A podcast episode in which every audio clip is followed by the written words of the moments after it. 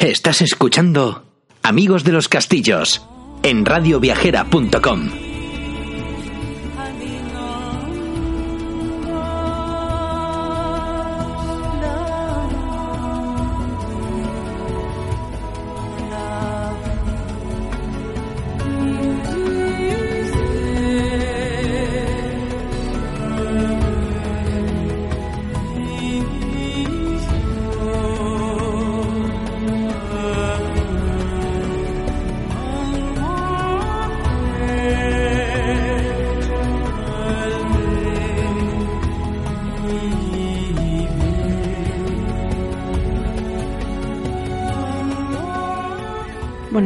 buenos días a todos, queridos amigos. Qué programa tan especial tenemos hoy, de verdad. Eh, despedimos la segunda temporada de Amigos de los Castillos. 12 programas en los que mm, espero que hayáis disfrutado y aprendido mucho sobre estos monumentos tan maravillosos que tenemos en España.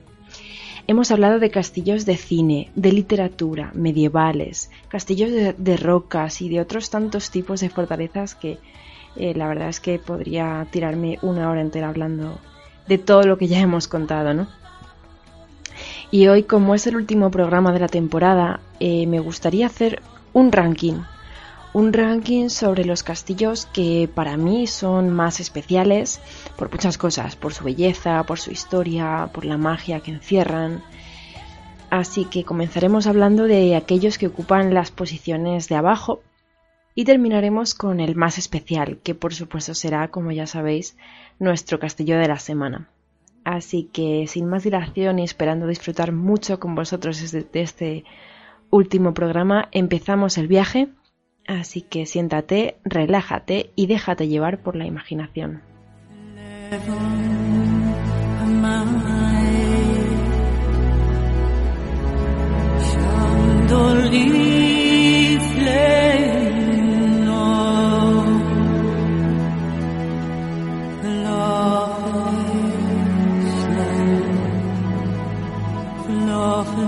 La sexta posición de nuestro ranking especial de hoy la ocupa Albacete, gracias al castillo de Alcalá del Júcar. Esta fortificación tiene su origen en los castillos erigidos por los almohades a finales del siglo XII, cuando esta zona del Júcar se estableció como frontera entre Castilla y el Imperio almohade. De esa época tenemos restos de algunas torres cuadradas de tapial que defendían el recinto. En el año 1213 el castillo fue conquistado por las tropas castellanas de Alfonso VIII. La población cristiana se instaló en el interior de la fortaleza y hasta el siglo XVI la iglesia parroquial del pueblo estuvo dentro del recinto amurallado. La torre del homenaje actual fue construida a mediados del siglo XV por orden de Juan Pacheco, marqués de Villena, y presenta ciertas similitudes con las de otros castillos construidos por él, como los de Alarcón, Sax, Villena, Almansa y Chinchilla, entre otros. El castillo tuvo una relativa importancia durante la Guerra del Marquesado, en la que se enfrentaron los pueblos partidarios del marqués contra aquellos partidarios de la futura reina Isabel. Después de la contienda, poco más sabemos del uso del castillo de Alcalá, pero según un documento de 1638, la torre ya estaba hundida para esa fecha. Durante las guerras carlistas se acometieron una serie de obras por parte del ejército para acondicionar los restos del antiguo castillo medieval al uso de armas de fuego. Se rebajó el adarve que accedía a la torre y se construyó un cinturón defensivo de tierra prensada con fusileras del que aún quedan tramos medianamente conservados. Entre los años 1964 y 1985, el castillo de Alcalá se somete a un proceso de reconstrucción que permite el uso de sus salas como escenario de exposiciones culturales, presentaciones de libros y actos diversos y visitas del público en general. Su principal característica es que es de arquitectura islámica, ya que sirvió de defensa a los musulmanes y en él destacan el torreón pentagonal y dos torres de planta circular con diferentes alturas. Y como muchos otros castillos, este también cuenta con su propia leyenda, de la que en este caso hay dos versiones. En la primera de ellas, la princesa Zulema es raptada por el moro Garadén para que se convierta en musulmana y se case con él, pero Zulema, antes que eso y manteniéndose fiel a su fe, prefiere arrojarse desde lo alto de la torre. En la segunda versión, Zulema es mora y, enamorada de un caballero cristiano, huye del castillo de su padre, el moro Garadén, para establecerse en una aldea cercana llamada como ella, Zulema. Según las relaciones topográficas de Felipe II, el nombre de la localidad viene del lugar sobre el cual está asentado y que era llamado por los árabes Alcarra, que significaba cosa de Dios o de oración. Otros estudiosos han relacionado el nombre con la palabra Alcalá, que en árabe significa castillo, por lo que el significado del nombre de la localidad sería Castillo del río Júcar.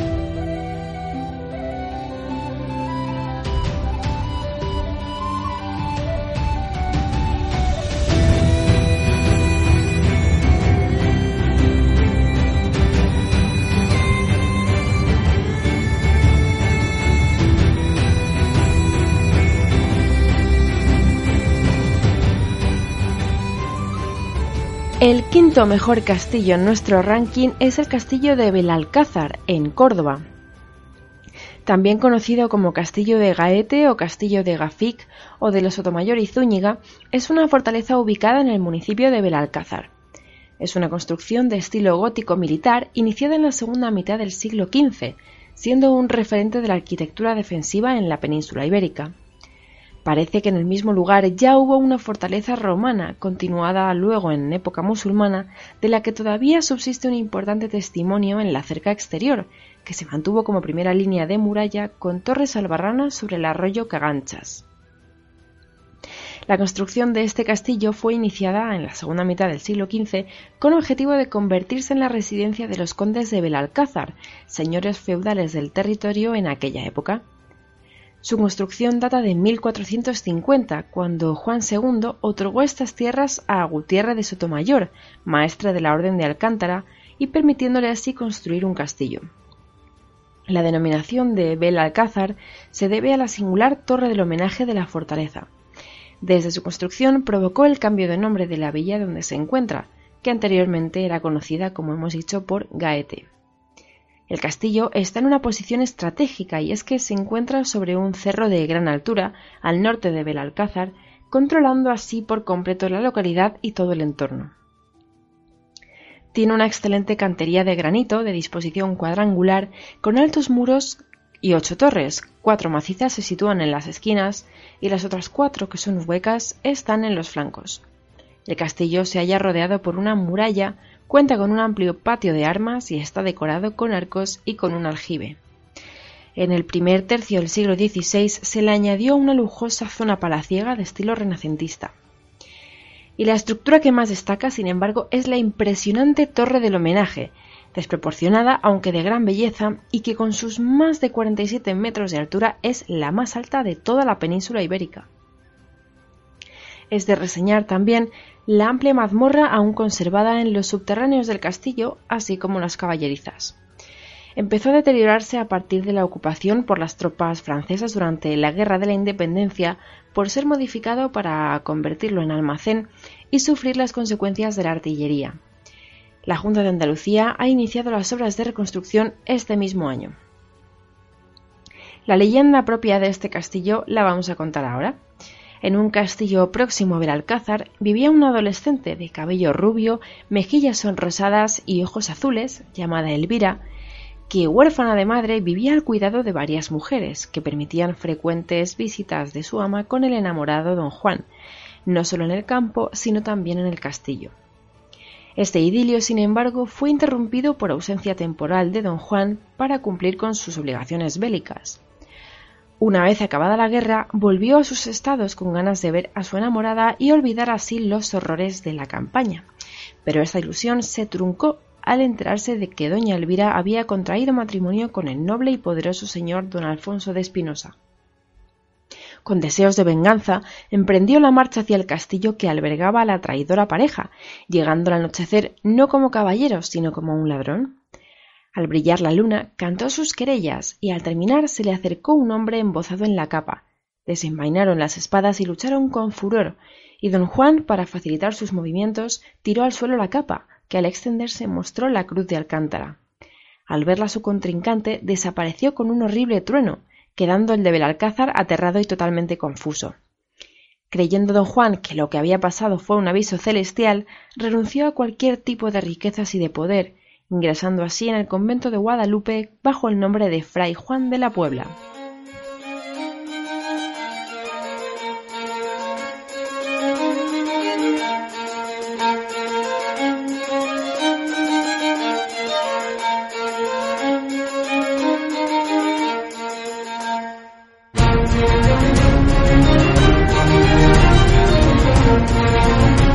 Cuarto mejor castillo de nuestro ranking es el de Gormaz, en Soria. Este castillo es una fortaleza de origen musulmán situada junto al pueblo homónimo, cuya construcción comenzó en el siglo IX, durante el califato de Córdoba, sobre los restos de un anterior castillo de origen cristiano o musulmán, no está muy claro. La construcción comenzó en el lado noroeste del cerro, donde se levantó un pequeño castillo, la fortaleza fue conquistada por los cristianos en el año 912 y volvió a manos musulmanas durante el califato de Alaquén II, quien ordenó al general Galib su ampliación, tarea que se llevó a cabo entre el 955 y el 966. El castillo de Gormaz es el más largo de Europa. Se levanta sobre una empinada cresta desde la que se dominan los extensos campos vecinos y que permite una mejor defensa.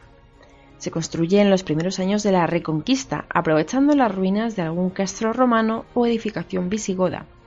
Sería asaltada una y otra vez por musulmanes y cristianos, lo que promovió más de una restauración y ampliación.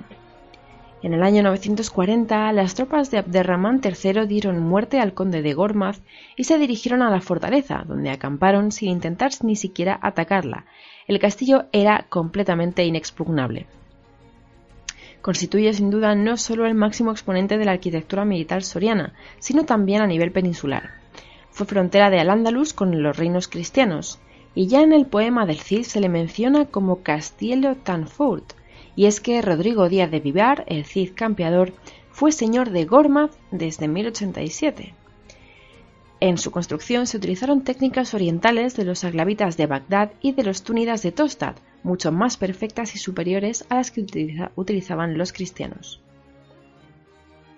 El recinto amurallado de aproximadamente unos 1.200 metros de forma longitudinal y eje este-oeste le hacen ser el mayor castillo, el más largo de toda Europa occidental. Se distribuye en dos zonas claramente diferenciadas. El alcázar al este, protegido por recios muros y torreones, presenta una entrada acodada y amplios restos arquitectónicos eh, inferiores entre los que sobresale un gran aljibe abovedado. El perímetro está reforzado y protegido por 28 torreones y su comunicación con el exterior se realizaría por las dos grandes puertas califales y las dos portonas secundarias que todavía hoy se reconocen. Fue reedificado por el general Galib entre 1956 y 1966 y ya en el año 975 lo asaltó Ramiro III de León, para ser, tras numerosos aconteceres históricos, señorío del Cid, del obispo de Osma y de los marqueses de Camarasa.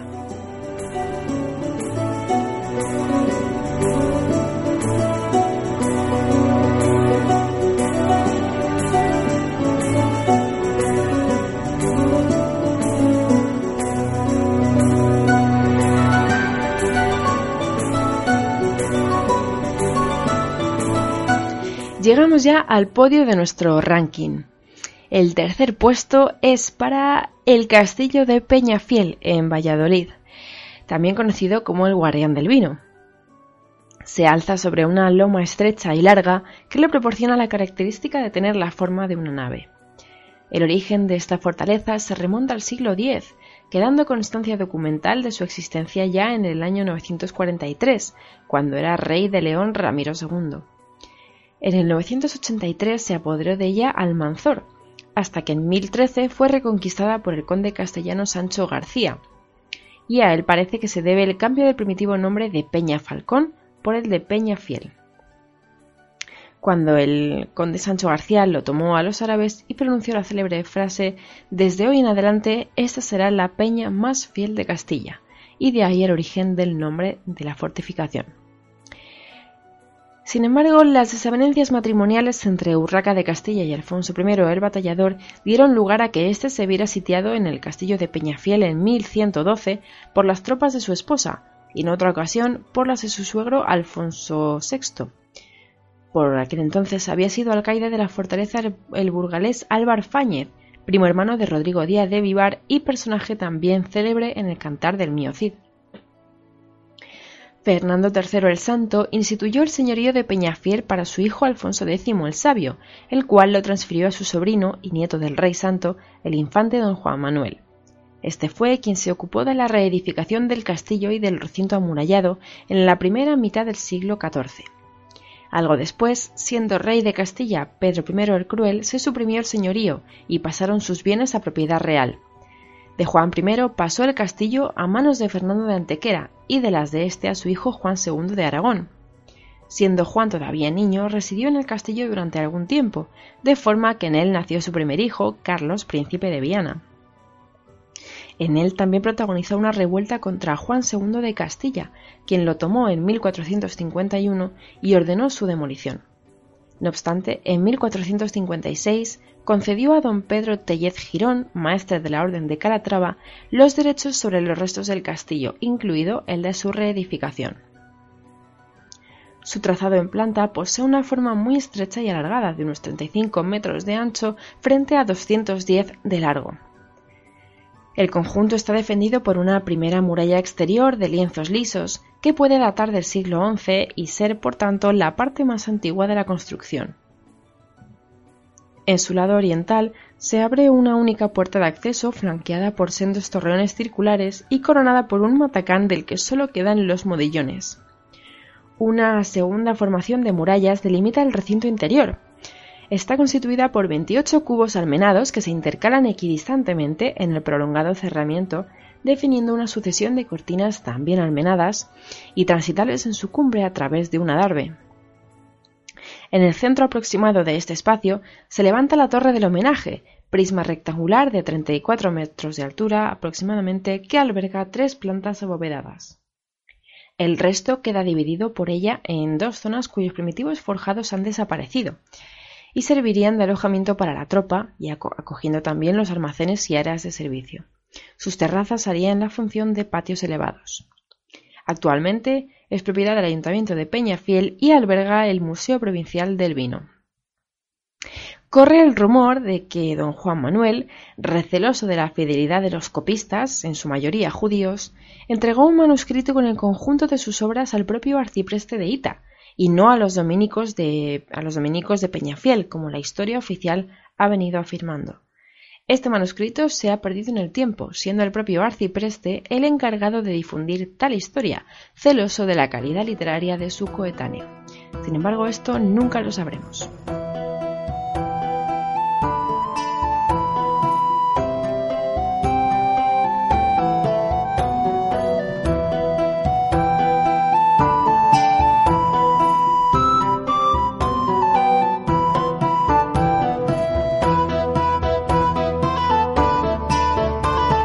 La segunda posición de nuestro ranking la ocupa el Alcázar de Segovia, la viva imagen del clásico castillo de cuento de hadas.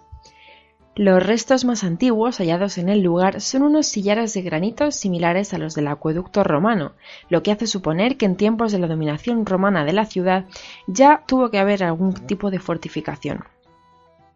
Sobre sus restos el alcázar fue erigido como fortaleza hispanoárabe, la primera noticia documental que se conserva del edificio data del año 1122, poco después de que Alfonso VI de León reconquistase la ciudad, aunque no es hasta 1155 cuando aparece citado con la denominación de Alcázar, en una carta custodiada en el archivo de la catedral.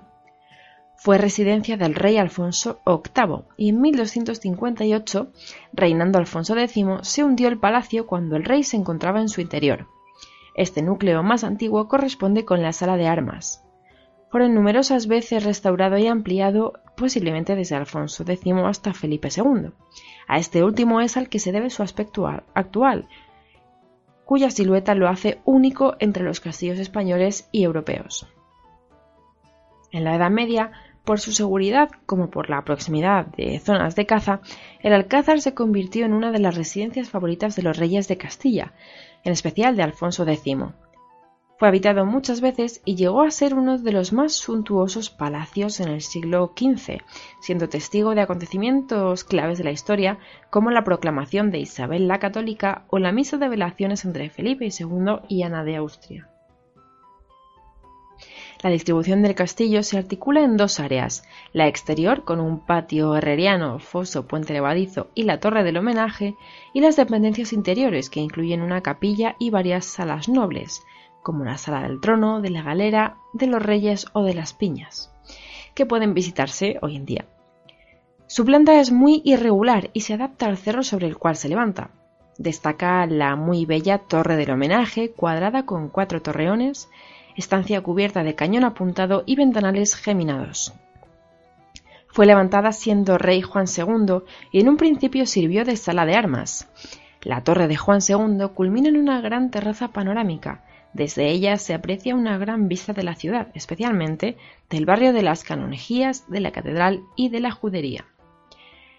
Las dos escaleras que hay que salvar para llegar arriba suman 156 escalones, la mayor parte de ellos en una escalera de caracol bastante estrechada e inclinada. Al cruzar el portón que da acceso a la primera escalera, es, conviene fijarse en el considerable grosor de los muros. Cuando se acaba el primer tramo, llegas al cuarto de guardia y pegado al muro frontero está el lecho donde probablemente dormía el vigilante de la torre. Por encima hay cuatro plantas. Su uso más habitual fue como prisión, era casi imposible escapar de allí. Sus inquilinos solían ser personajes de alta condición, por lo que disfrutaban de ciertas comodidades en sus celdas, tales como tapices, alfombras y mobiliario. El último preso de Estado fue el general Berenguer en los años 30 del siglo pasado. En el interior, los salones y estancias fueron decorados con gran lujo y belleza por pintores y artistas mudéjares. Actualmente alberga un museo de armas y el Archivo General Militar de Segovia, el archivo histórico más antiguo de las Fuerzas Armadas de España. El Alcázar de Segovia también tiene su propia leyenda. Aunque se desconoce la fecha en la que fue construido, los testimonios indican que el Alcázar fue erigido como fortaleza militar. A mediados del siglo XII había sufrido diversas ampliaciones y era utilizado como residencia habitual de reyes, como ya hemos dicho, siendo una de las predilectas de Alfonso X. Apodado el Sabio por su contribución a la cultura, el monarca subía cada noche a la torre más alta a estudiar las estrellas, buscando el modo de recuperar el Sacro Imperio Romano Germánico. Una noche cualquiera, mientras contemplaba el firmamento, el rey daba vueltas pensando que no sólo podría dirigir de forma magistral el imperio, sino que con sus habilidades, si el creador le hubiera consultado cómo dibujar el universo, él lo habría hecho mejor. El monje franciscano encargado de avisar y guiar al rey en sus oraciones nocturnas fue testigo de la blasfemia, rogándole inmediatamente que se retractase. El monarca negó a retractarse, se negó a retractarse y condujo al fraile de vuelta a las habitaciones. La ira del agraviado no se hizo esperar, y un rayo impactó sobre la torre en la que habían discutido ambos protagonistas, cayendo hecha pedazos ante el asombro del rey.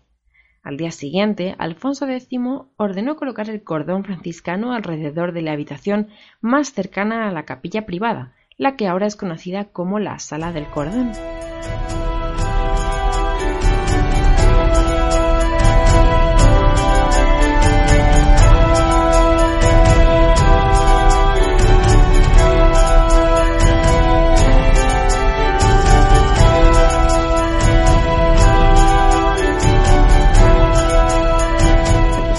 Llegamos ya al que hemos considerado el mejor castillo y por tanto nuestro castillo de la semana, que no es otro que el castillo de Butrón en Vizcaya. En la anteiglesia de Gatica se eleva a este monumental castillo, siendo la etimología de tal nombre Buru Torrón o Torreón del Jefe, que responde perfectamente a la historia del formidable palacio fortaleza. La primera torre del, nombre citado debió levantarse en el peñascal de Ganzorri, según afirma Iturriza, quien dice que la citada Butrón se levantó en el siglo VIII por el capitán Gaminiz sobre el peñascal de Ganzorri y un descendiente suyo trasladó a la proximidad del brazo de mar de Plencia, cuya marea llegaba en tiempos pasados hasta el sitio donde están las dos famosas ferrerías y torre, la cual se halla cercada de, de Fuente Murallón de piedra sillar de grosor de 13 pies de línea con cuatro cubos que sirven de fortines con troneras o portas para piezas de artillería. Todo se remonta al siglo XIII. La familia Butrón residía en una casa-torre y las batallas banderizas entre unos y otros aumentaban. Esta época de enfrentamiento fue llamada las Guerras de los Bandos, y los diferentes linajes de la nobleza se disputaban en los territorios comprendidos en el País Vasco. Por un lado estaba el bando de los gamboínos, compuesto por las familias de Gamboa, Olaso, Avendaño, Salazar y Balda, y junto con el reino de Navarra como aliado. Por otro lado estaba el bando de los oñacianos, constituido por las familias Oñaz, Mújica, Lazcano y Butrón, y tenían como aliado al reino de Castilla. Como consecuencia de las batallas, el señor de Butrón decidió transformar la casa-torre en un castillo en 1480, aunque la principal razón para construirlo no fue la estrategia militar. Sobre todo se trataba de enseñar el poder de los Butrón y hacer sentir a todo lo que pasara por sus alrededores el control que tenían sobre el territorio. Esto marcó un antes y un después en las disputas banderizas, ya que el castillo contaba con muros de piedra de más de 4 metros de grosor y dicha mole era indestructible en aquella época. Gracias al castillo, la familia Butrón tuvo el poder de la zona, pero en el siglo XVI los combates fueron disminuyendo poco a poco, lo que mantener el castillo carecía cada vez más de sentido. El castillo dispone de planta baja, entrepiso, cinco plantas, la cubierta y cuatro torreones. Uno de estos es eh, la Torre del Homenaje, construida en el siglo XIX. Toda la obra es de una gran solidez, como así demuestran sus muros de 13 pies de espesor. Destacan dos cubos circulares de gran grosor y con multitud de vanos. La torre del homenaje, los chapiteles y los garitones aportan al edificio un matiz decorativo. La torre del homenaje, como hemos dicho, data del siglo XIX y se eleva por encima de todo el edificio. Con la reconstrucción hecha en el siglo XIX, el castillo se convirtió en un conglomerado de cubos y torrecillas que se alza en medio de un frondoso parque. De las antiguas ruinas solo se conserva la planta baja de uno de los torreones. Este castillo constituye uno de los edificios más destacados de Vizcaya. La impresionante visión del edificio levantándose hacia el cielo le otorga un aspecto impactante. El castillo de Butrón es conocido como el castillo de Walt Disney español, gracias a su impresionante diseño. Además, es el protagonista del libro juvenil Las Brujas de Miguel Ángel Cortés, en el que relata una leyenda de fantasía que tiene lugar en este mismo castillo.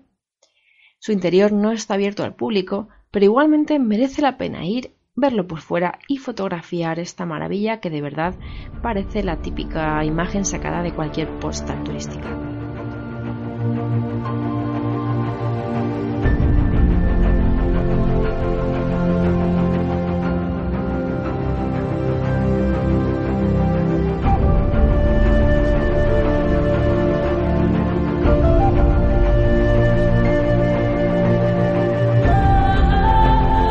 Con este castillo, amigos, terminamos esta temporada de Amigos de los Castillos. Dejadme agradecer en primer lugar a Radio Viajera por hacer posible programas como este y como tantos otros que tienen. Y por supuesto, muchísimas gracias de todo corazón a todos vosotros, los que estáis detrás del micrófono, los que dedicáis un rato de vuestro día a escucharnos y los que habéis viajado y disfrutado con todos los recorridos que os hemos ido proponiendo a lo largo de toda la temporada infinitamente y de todo corazón gracias. Yo me despido no sin antes desearos una muy feliz Navidad y toda la suerte del mundo para el año 2019, que seguro será muchísimo mejor que este. Y como siempre os digo, sed muy, muy felices.